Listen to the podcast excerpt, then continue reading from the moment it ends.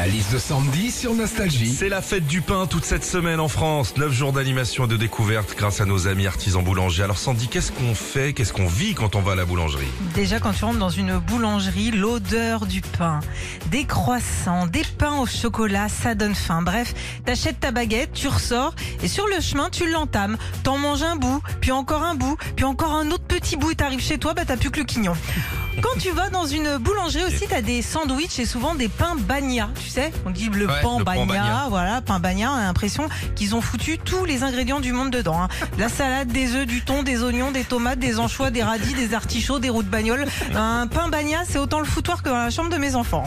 Et puis dans, quand on va dans la, quand on va dans une boulangerie, on achète sa tradition ou sa boule de campagne de pain que les Français adorent.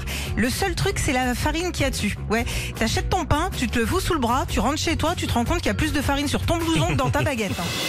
Retrouvez Philippe et Sandy, 6h-9h sur Nostalgie.